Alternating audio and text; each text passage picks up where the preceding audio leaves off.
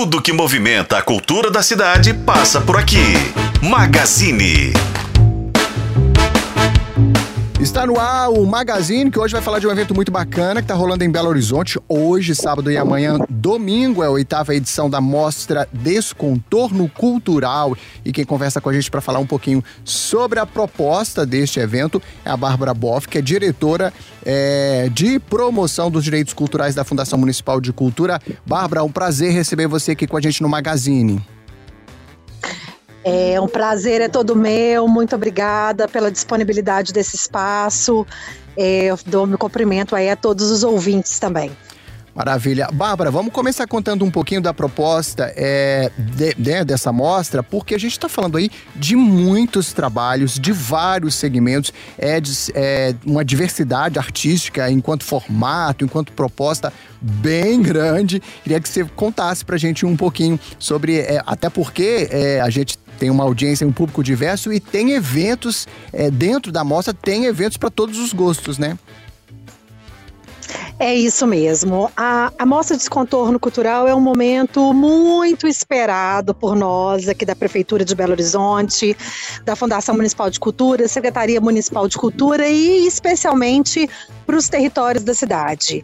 É, Belo Horizonte possui 17 centros culturais que estão distribuídos pelas nove regionais. Então eu começo meu diálogo aí convidando a todas as pessoas para conhecerem os centros culturais, onde existem várias atividades, toda a programação gratuita, uma oferta de oficinas da Escola Livre de Artes Arena da Cultura, todos os espaços com bibliotecas, com ações de culturas populares, culturas urbanas, espaços para ensaios, estúdios, enfim, uma diversidade enorme é, de espaços e, e, para as pessoas da nossa cidade. Uhum. E eu começo falando sobre isso para poder falar por que, que então surge a mostra Descontorno Cultural. A mostra é um momento onde que durante dois dias, né, hoje, sábado, dia 14 de outubro, e amanhã, dia 15 de outubro, domingo.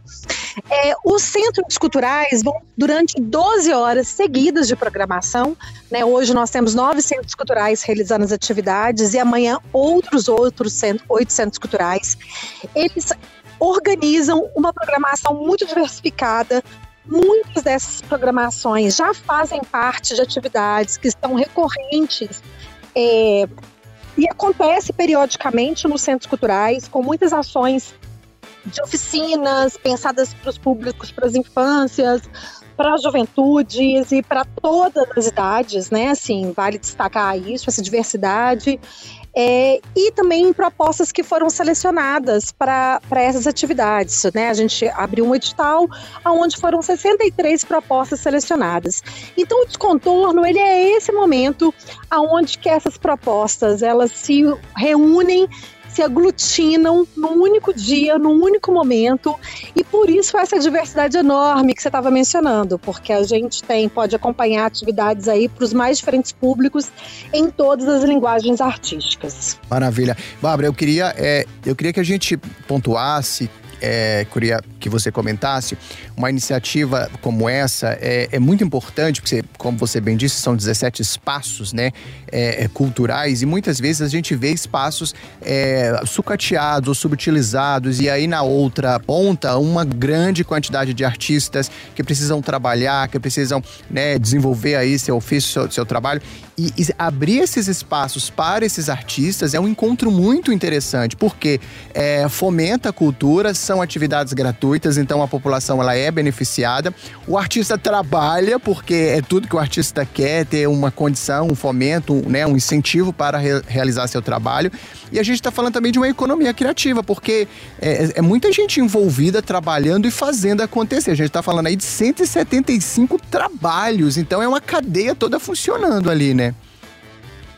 Perfeito, perfeito. Acho que é, é perfeito a sua organização e seu poder de síntese nesse processo. Assim. É por isso que a gente faz muita questão de iluminar esses equipamentos públicos e eu aqui falando muito especialmente desses equipamentos descentralizados de Belo Horizonte, né? Os centros culturais, que são esses espaços que também envolvem as nossas bibliotecas, parte da nossa rede de bibliotecas, que são ao todo 22, são espaços que são conquistas é, da população, né? Assim, foram espaços que foram demandados pela cidade, pelas pessoas da nossa cidade e que são por direitos, né? Assim, a ideia do direito cultural ela é fundamental e ela é uma prerrogativa importantíssima. E esses espaços públicos que estão distribuídos né, pelas nove regionais, como eu mencionei, são esses espaços também de acolhimento, né, de fruição, de produção, para que as pessoas da nossa cidade que estão nesse entorno ou próximo possam usufruir, se apropriar e cada vez ocuparem mais, né?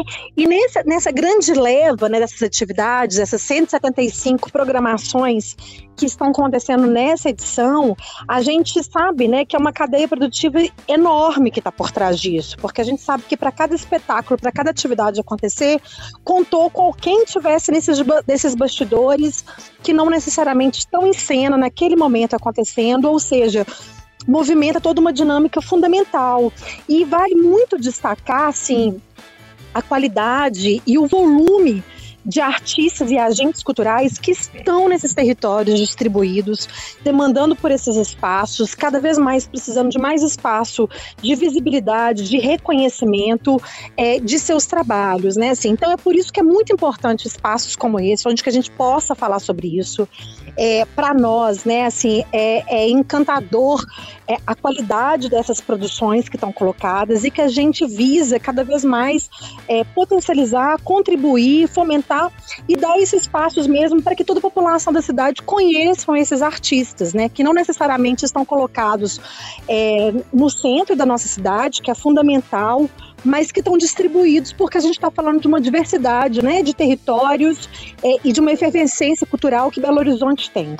Muito bacana. Inclusive, eu, eu, gosto quando a gente fala de território, a gente até já está falando de micro micros territórios, porque eu acho que é tão, é tão específico, né? Assim, é, é, legal você falar isso, porque às vezes a demanda ela é tão regional, ela é tão de uma comunidade, ela é tão daquele lugar que entregar uma, né, uma, uma, oferta, digamos assim, cultural de um evento ali a, que tem a ver e está dialogando com aquela comunidade é muito bacana, porque a comunidade se sente considerada e abraçada. Muito legal. É, não, é fundamental. Assim, não existe nenhuma prerrogativa, né? Assim, a cultura, ela está presente em todos os territórios, né? A cultura, a gente fala de uma cultura que é viva. Uhum. E somos, são as pessoas, né? Somos nós que somos é, fazedores dessa cultura. Assim. Não existe uma prerrogativa, em, em hipótese nenhuma, da Fundação e da Secretaria de levar nada a lugar nenhum, porque a cultura existe, ela está presente. Né? Uhum. Cabe a nós fomentar e fortalecer as produções que acontecem nesses espaços, né?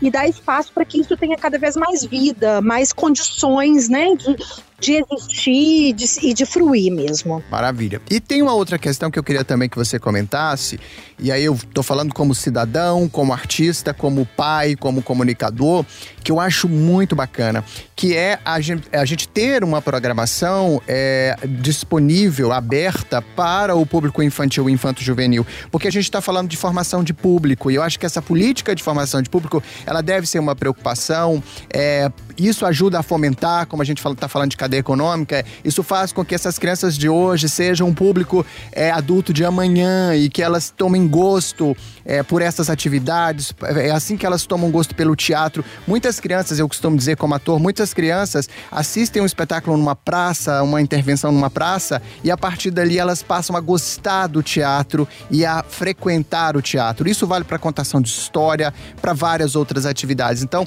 tem uma programação muito bacana também voltada para criança e que a gente pode chamar de uma política de formação de público também, né? Eu acho.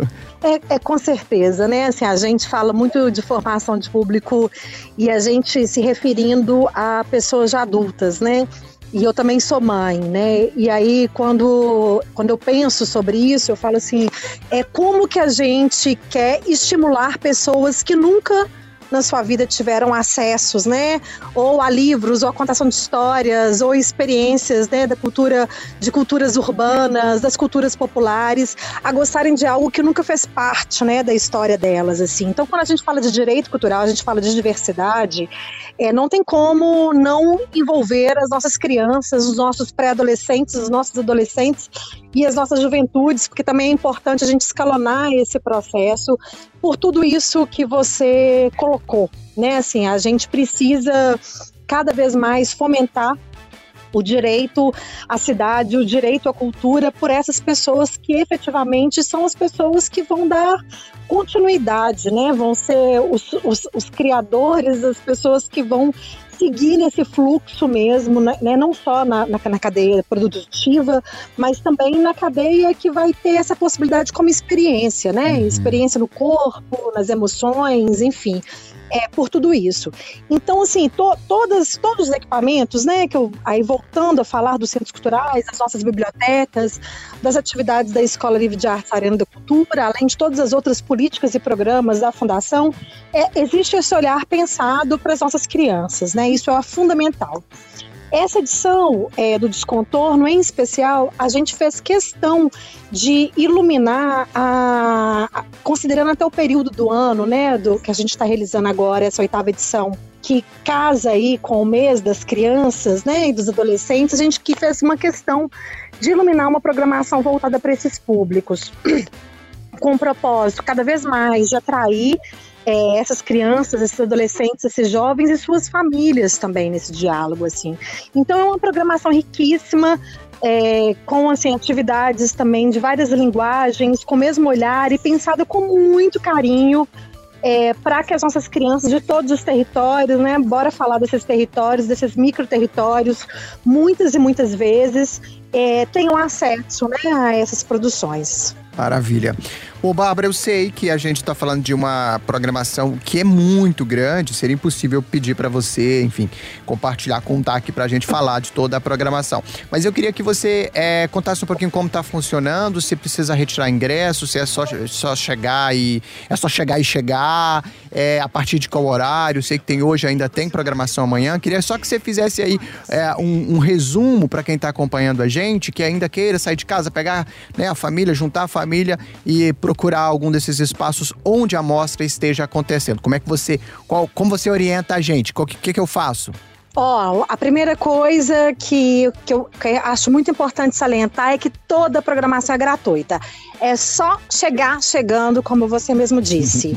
É, as atividades elas começaram entre 9 e 10 horas da manhã e elas seguem até o início, o final da noite. É, então dá tempo né, das pessoas se movimentarem, saírem de casa, aproveitar que o tempo está muito generoso, só abaixou um pouco, está um tempo delicioso. Então é uma oportunidade para conhecer esses espaços.